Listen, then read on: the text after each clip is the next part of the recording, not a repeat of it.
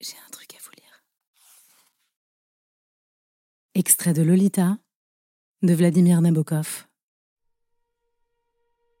Je me rappelle certains moments, appelons-les des icebergs au paradis, où, après m'être repu d'elle, flasque et zébré d'azur que j'étais après avoir besogné de manière fabuleuse, insensée, je l'enveloppais dans mes bras en poussant enfin un muet gémissement de tendresse humaine. Sa peau luisante dans la lumière fluorescente qui arrivait de la cour d'allée, à travers les lattes du store.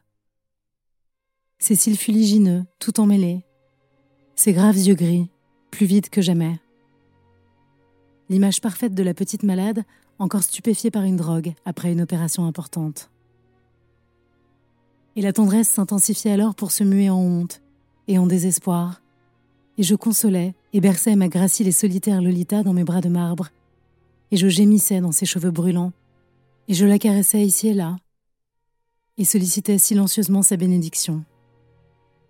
Et soudain, au paroxysme de cette tendresse humaine déchirante et désintéressée, mon âme, toute prête à se repentir, littéralement suspendue à son corps dénudé, le désir s'enflait de nouveau horriblement de manière ironique.